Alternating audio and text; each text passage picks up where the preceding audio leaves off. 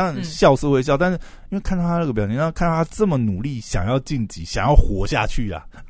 就有点像看实境生存节目，你知道，我要活下去，我要晋级下一轮那种感觉。嗯，然后接下来是彩铃。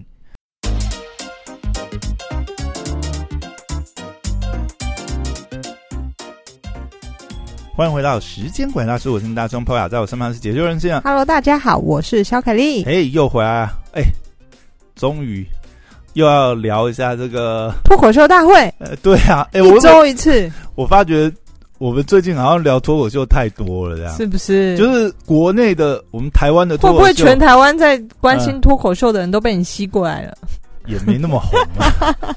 就我自己本身喜欢聊这个事，但是最近真的是脱口秀的话题好多、哦。嗯，哎、哎、我跟你说，大陆脱口秀真的红起来了。很就是红啊！你光看他那个，嗯，他这个呃，他这个算是综艺节目嘛？嗯他这个综艺节目的播放量都破亿的、说，对，就是超乎我想象的，很红。哎、他播放量已经都破亿，开始，已经开始蔓延到这个而且你小巷、大街小巷。而且你看他们接的商务啊，这些嗯置入的公司，嗯哎、其实都是很有钱，好不好？就我我本来觉哎得呀哦小众市场，但是我发现哇塞，连平常我没有在讨论脱口秀的朋友的中国朋友都在讲脱口秀，都在讲主动去听脱口秀。线下脱口秀的表演的，对，然后你知道，你知道，像他们，呃，我我自己个人觉得啊，脱口秀大会嗯真的，其实这个在李诞有一本书，就是他最近出了一本新书嘛，《嗯李诞脱口秀工作手册》里面，其实他也里面有稍微提到这一点。嗯，他们什么时候感觉他们做成了这一档节目？是在什么时候？脱口秀大会第三季的时候，当他们录制完脱口秀大会第三季的时候，嗯他说：“这个李诞自己说了，他跟陈露两个人相识，然后呢，陈露就跟他讲了一句：‘我们终于做成了一档节目。’因为这个东西，这个东西其实你知道，在做的人自己会非常有感呐、就是你你你自己你你有那个标准嘛，你很清楚说这个东西你做的好做的坏。”嗯我相信啊，而且呃，我自己看嘛，我们当然这一季也是很精彩，但是必须要讲第三季真的是有一个跨越性，就是如果说脱口秀大会到现在第几季？第四季，哦，但是第三季跟前面一二季比起来，真的是不管是值跟量，然后呃，这个节目运行的方式，然后去埋了些梗啊，塞了些 CP 啊，炒这个微博热议话题呀、我微博热搜都不知道上多少个了，对不对？哇塞！不是、嗯我这样子会想到台湾的脱口秀文化会不会也是正在起浪？绝对是因为我觉得这可以很明显看出来，就是说，那我们要不要去开一个脱口秀空间？哎、我真的觉得，我真的觉得你，你知道吗？像你之前经营的这个呃呃青年馆旅社嗯，乐一块前面的拉比，非常适，非常适合。我就真的觉得，因为早些年我们也没接触啦。嗯，如果那个时候知道的话，真的你那个场地绝对是可以办大小也是哎、而且地点也是很适合啊啊。然后天环境环境又好，对不对？而且也可以接 live band，后面也可以做一些演出。我的意思是说，你看非常适合，比如说嗯你之前那个场地，对不对？嗯比如说呃，前面可以有一些演出嘛，然后你又有餐，你又有餐，你有厨饮料房，餐，嗯。可以做一些简餐嗯什么东西，也可以出餐，嗯。在那边吃喝点小酒，嗯吃点东西，嗯。然后又是青年旅社，嗯，天天然就有一些既定的观众在那边，嗯，而且搞不好还可以办跨国脱口秀演出嘞。我真的对好，我们预计这半年就哎半年好了，那个。重开重开幕吗？不是，我觉得这个脱口秀文化会以前台是一个 booming 的形态。对、嗯台北可能流行哦，大家听 live house、live band 或者什么，就是会有这样的。好了，我再报不到那 open m i 名额，我们来开一个场地好了，好了自，己来经营一个脱口秀俱乐部好了这。样有什么可以啊？就是让开放嗯空间，然后我觉得这个真的是一个生意。以后好了，细谈。来，今天好回到重点，回到正题，回到正题。哎，我们接下来讲一下这个呃这一呃上一期啦，应该说上一期的节目呢，已经进行到这个半决赛资格争夺赛。嗯就是呃前面两集呢，第一集是这个上位区呃一 v 一嘛，嗯，然后输的人还有机会跟上上一期的这个下位区的获胜者再 PK 一次。所以今天这一集呢，主要就等于是这个呃上位区落败的人跟下位区晋级的人再 PK 一次，去争夺进这个半决赛的资格。嗯然后今天这一场哦，我真的要讲开呃，以开场来讲的话，其实李诞讲了一个蛮好笑的梗，因为呃蛮好笑的点啦，因为呃这一场的开场其实是呃李诞先上来热场，然后他就先自嘲了一下，怎么这么特别？没有以前也常常，以前也哦常常李诞会开先开场，但是不一定每集都有了，嗯。可能就是他有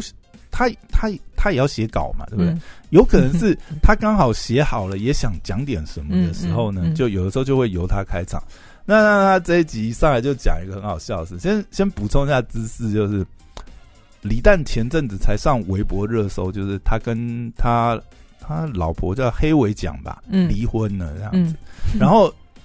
今年是他嘛，去年是陈露，陈露跟思文，就是他们两个都是很有名的这个就是脱口秀大会里面的演员。那他们本来是夫妻嘛，他们是去年离婚，所以呢，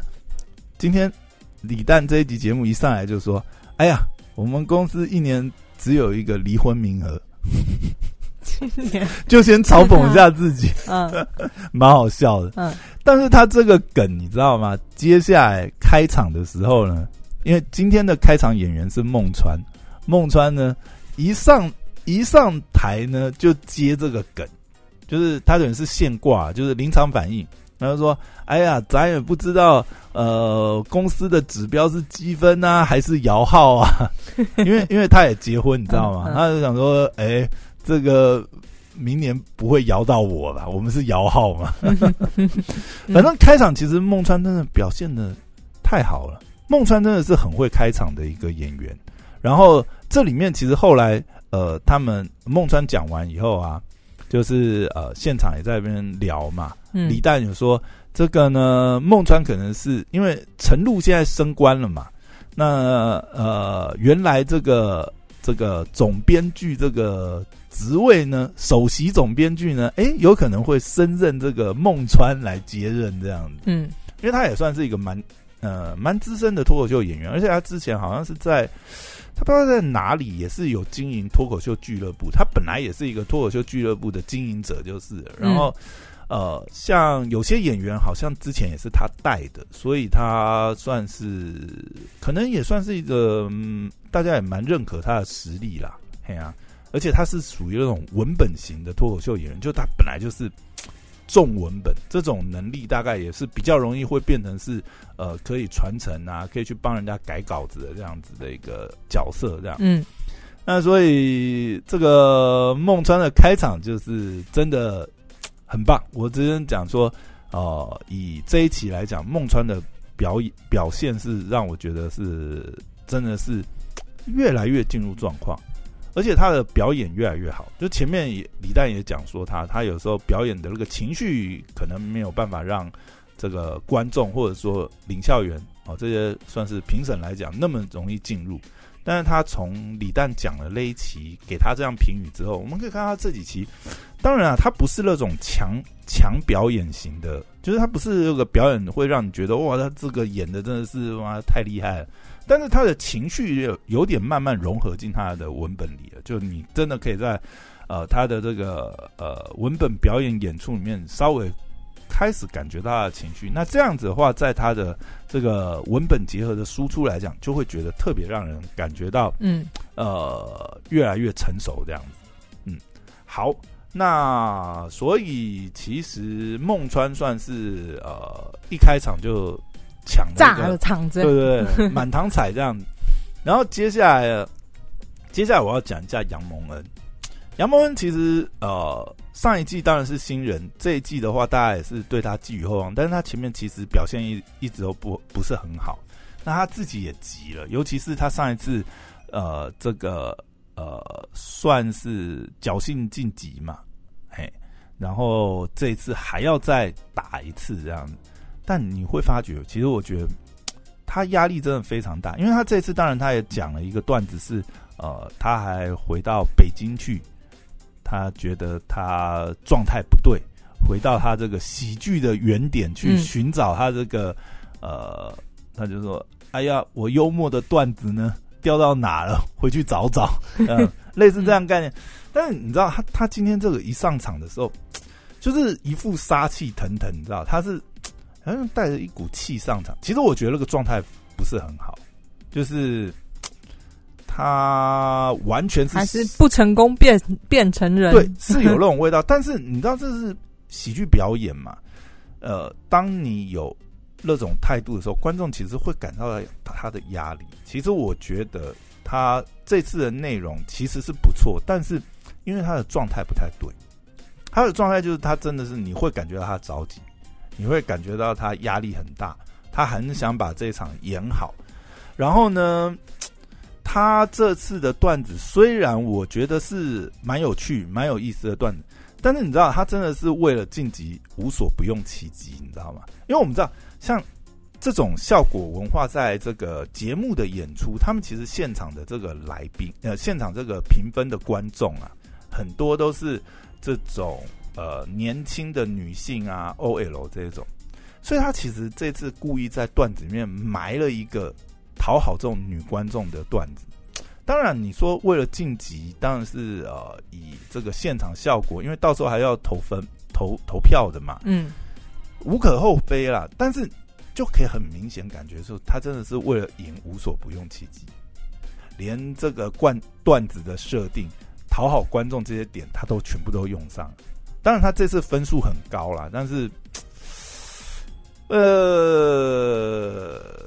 就你知道这样不是很好吗？有有对他每一招都用啦。就是有的时候用力过度，你看起来就是没那么放松，就是这个不是一个哦最、嗯嗯最让人舒服的表演，因为就你会感觉到他的功力的点，然后也会感觉到他的压力。嗯我讲一下他他他这个段子哦，那有趣是有趣的，他这样讲，他说这个我女朋友因为梦见了这个，她梦到我出轨，然后她就在跟我生气这样。然后呢，后来我就思考啊，为什么感觉从来都是女生因为做梦跟男朋友生气，从来没听说过哪个男的因为做梦跟女朋友在生气的。这因为啊，呃，不是因为我们男的更理智，能分得清楚梦跟现实。我告诉你们为什么？因为我们之所以不会因梦而生气，是因为我们男生通常也是梦见自己出轨。然后呢，他又补了一句：“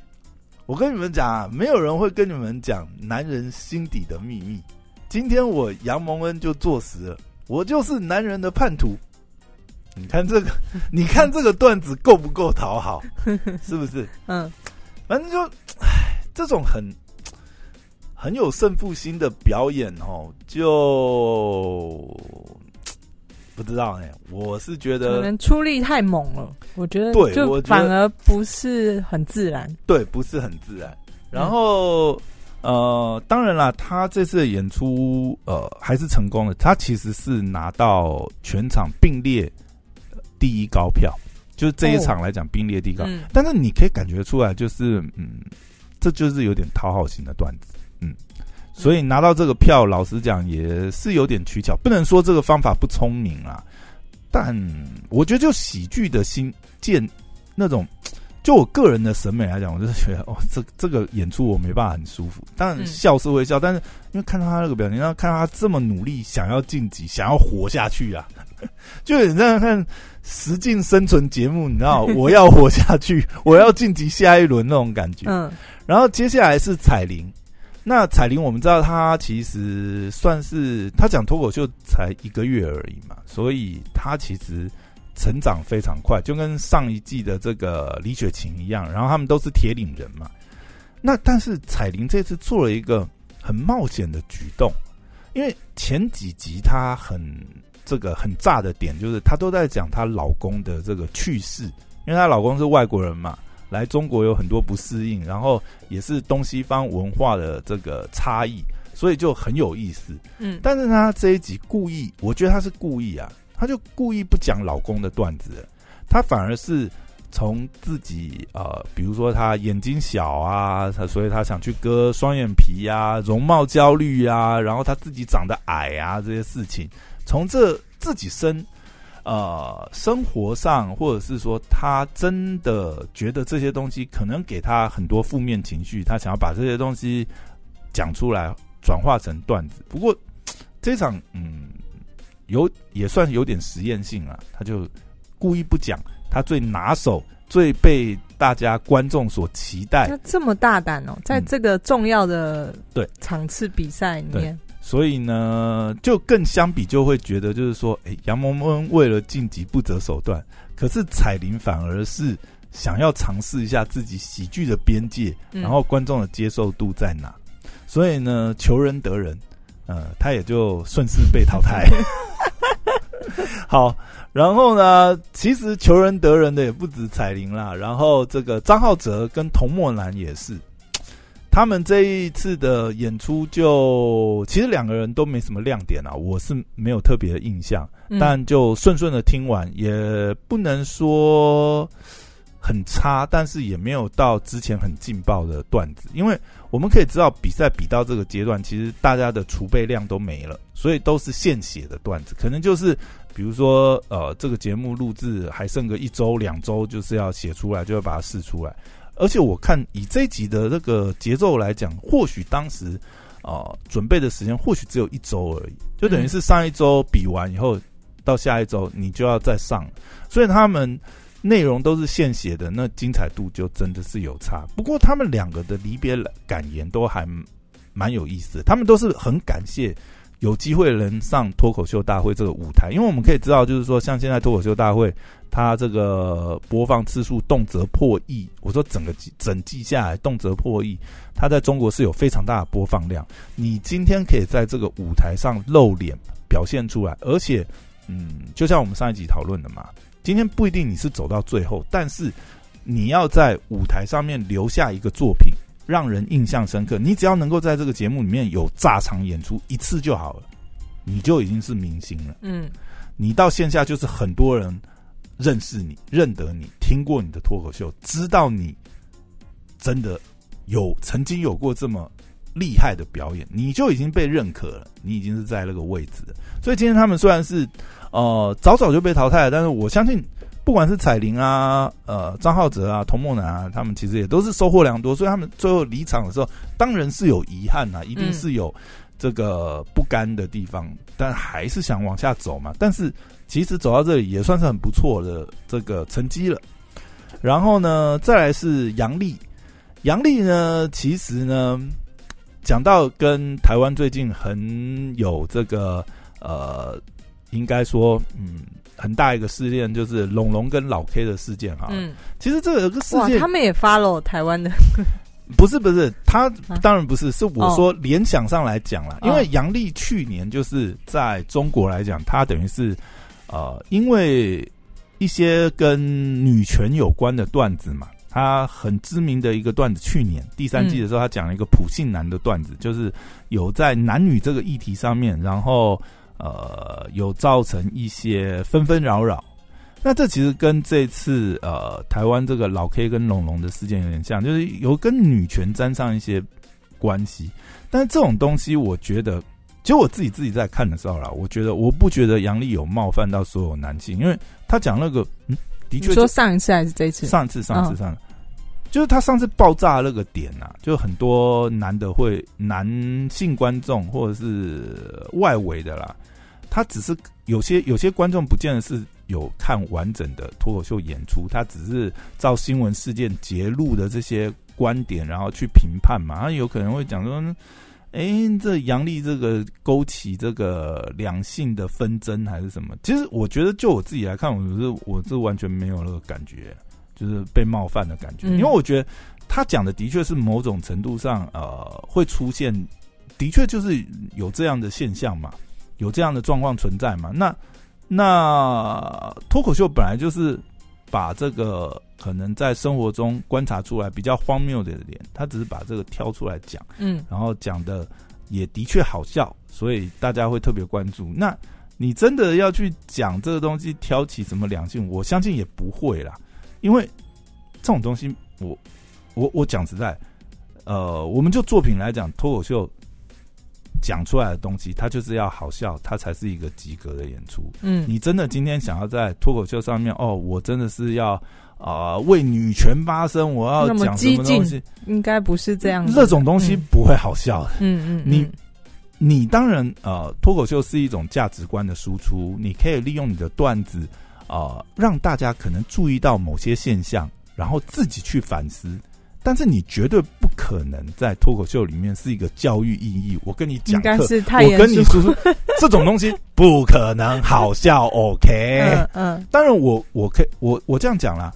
呃，或许有意识无意识，他去点了一些点，但是这个点如果大家去延伸，因为脱口秀的关系，大家去思考这些价值观或这些呃这些议题，我觉得也是对社会是有帮助的，但是。不要把脱口秀想的那么严肃，可以吗？啊，他你要把他上那么多价值，哦，帮他这个承载这么多呃社会责任啊、价值观行塑啊，哎，那就不必了。嗯，这样子，这个业界承担的责任也太重了，嗯也会嗯也会很难笑，好不好？嗯所以说大家不要想太多。嗯那我觉得，呃，杨笠这一季，我们可以看到很明显，他其实有想要避免讲这些有争议的东西，他也想要讲真的是有突破的东西，因为毕竟你一直去讲这些东西，某种程度来讲，就是当然他一定会有流量。你杨笠今天讲了任何男女之间哦，可能女权的段子，那这保证是隔天就要上热搜了。那当然啊，你可以继续讲这些东西，那这真的是你想讲的吗？或者是说这些东西再讲有意思吗？那我觉得杨丽他今天选择了一个，我觉得他，我觉得他还是忠于他脱口秀演员本身呐、讲的内容，我觉得是有意思，但是有没有那么好笑不一定啦，因为有的时候，我觉得有时候那个状态，你写稿啊这些东西，是不是你真的那么想讲，然后又能够在这么短时间把它转化很好？的确有时候很难，就状态起伏嘛。就像庞博嘛，庞博是第一季的大王，第一季的冠军呐、但是我们看到他二三季的状况并不是很好，不是说不好笑，但是呃，或许就是你知道没有找到那个状态。那这一季我觉得杨笠就有点那种感觉，就是他还没找到他自己最舒服、最好的状态，但他还是呃端出了一个不错的作品。就是我们如果比较起来，跟彩铃、跟张浩哲、跟童墨兰来讲，的确他这个内容是及格线水平以上。嗯，他主要还是讲，他其实讲了蛮多，比如说他红了以后嘛，他去年去跟了很多女明星录综艺啊，嗯 然后他自己也好像艺人啦，有了一些饭啊，然后去取笑自己，当然还是以自嘲的角度啦，去取笑自己，就是说，哎，这个好像这个变成艺人以后，心态呃事业成功以后，心态也膨胀啦，嗯然后这些有的没的，对不对？其实蛮有意思啊，我觉得杨丽杨丽的这个段子是有意思的段子，但是但是或许有些地方就是，呃，听起来就是好笑的啊。对，但是就是因为我这边不揭露他段子啦，嗯。因为他框架大概是这样，但是你你在听的当下，你就会觉得这个东西有意思，但是可能没有特别炸，就是嗯。没有转化到一个一个呃，可能也是时间的关系啊，他还没有机会把这个段子打磨到非常成熟、非常有亮点，或者变成是某一种京剧这样子，就精就是这种很精简、嗯精炼，然后你一听就觉得哇，这个实在太妙了，哇，怎么可以从这种观点想出这种东西？还没有到那个层次，所以就有点可惜。但是，但是整体的架构是有意思的。我懂了，就是在中上，但是还缺那么一点。就你就觉得差那么一点点了、嗯嗯然后接下来就是这个本场这个可以说是实至名归的这个呃本场冠军吧，最佳演出。那又回到我们的这个智胜，哦，智胜真的是太厉害，徐志胜太厉害了。然后徐志胜，我们也可以感觉到这一场他也很想要赢，因为前面呢，他的确挑战了，就是因为他不想一直拿自己的容貌说事，你知道吗？因为呢，呃，我们大家都知道，这个徐志胜呢，就是传说中的这个脱口秀界的鹿晗。我真的是光这个长相就是老天爷赏饭吃这样。嗯，那他这一场表演呢，可以说是他又去挖他这个长相这个点，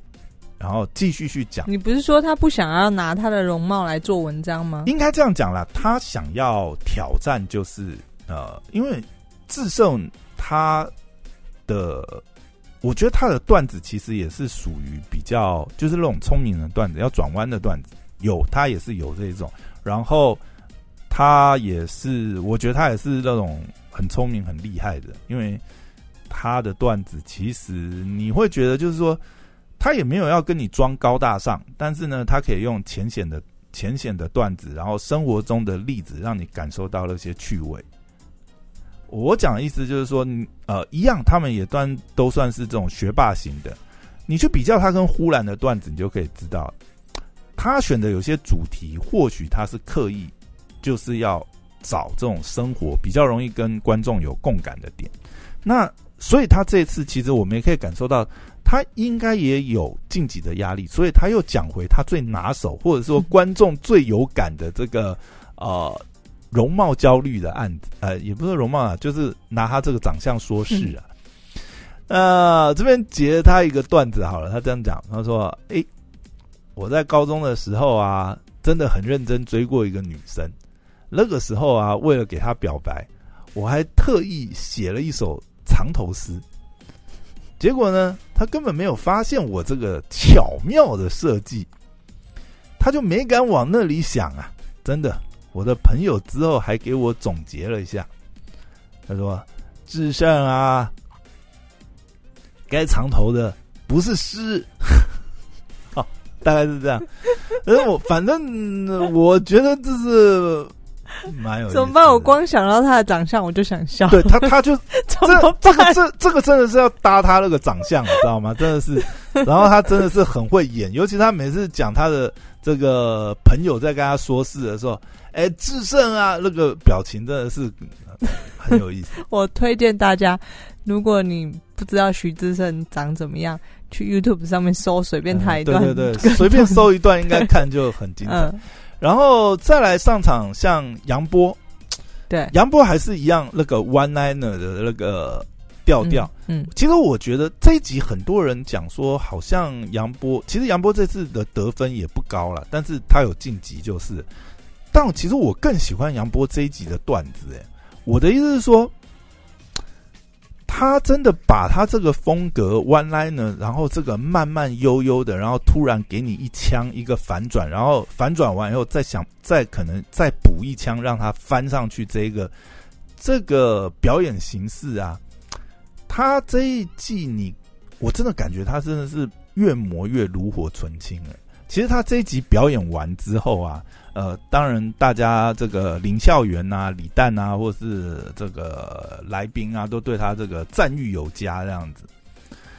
但是李诞讲了一点，我觉得蛮有意思，就是说杨波在这一集演出之前，他也是有点犹豫啊，他想说：“哎呀，大家一直看我这个风格会不会腻了？我要不要这一集尝试一下走回原来的风格或什么？”李诞当下就跟他讲，评论的时候，当然跟他讲：“杨波，你就这个风格，你往死里打。”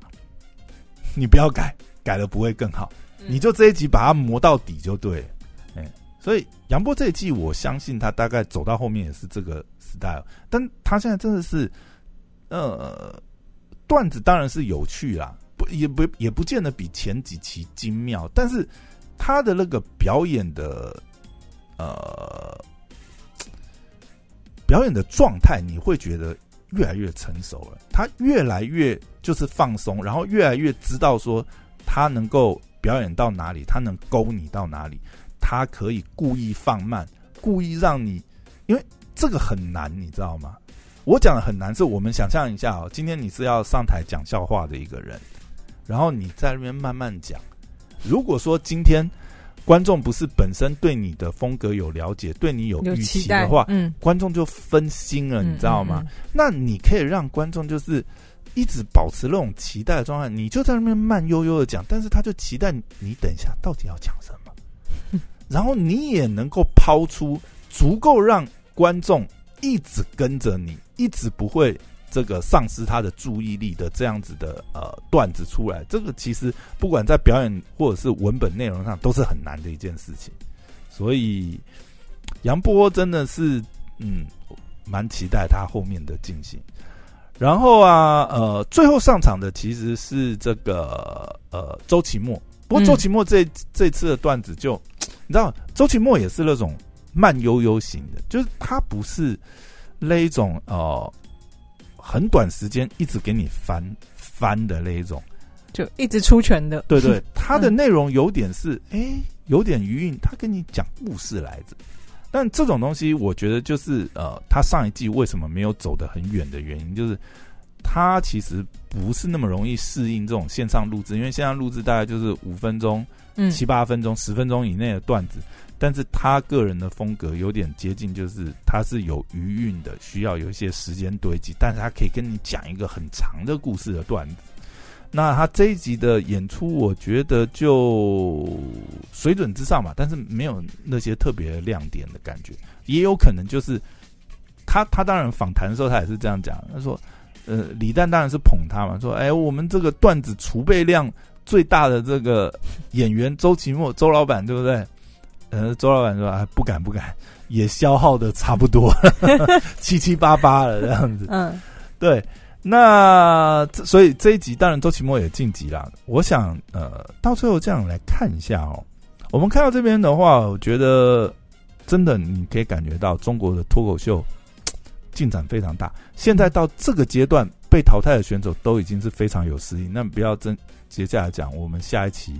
看到真正的准决赛，哇，现在真的都是强强对决，没有一个是弱的。我讲的没有一个弱的是，就算啊，他们今天是呃临时现写的段子，对不对？但是因为他们的基本功在那边，人设在那边，他们的表演现在能够晋级到这个阶段的，高手中的高手，都是高手。这个嗯真的是，我觉得，当然了，我们之前有讨论过，嗯其实最精彩应该是突围赛，因为你会嗯看到很多演员一年攒下来的好段子。可是我觉得到这个阶段看点不太一样。到这个阶段看点是我们可以看到，我们可以用另外一个角度来看，或许我们不会看到打磨到非常完美完整的段子，但是我们反而可以用另外一个角度来观察这些脱口秀演员，就是看他们如何在这么短的时间做出极限般的演出，然后运用他们本身的呃，不管这种功底、人设也好，嗯，他们的表演。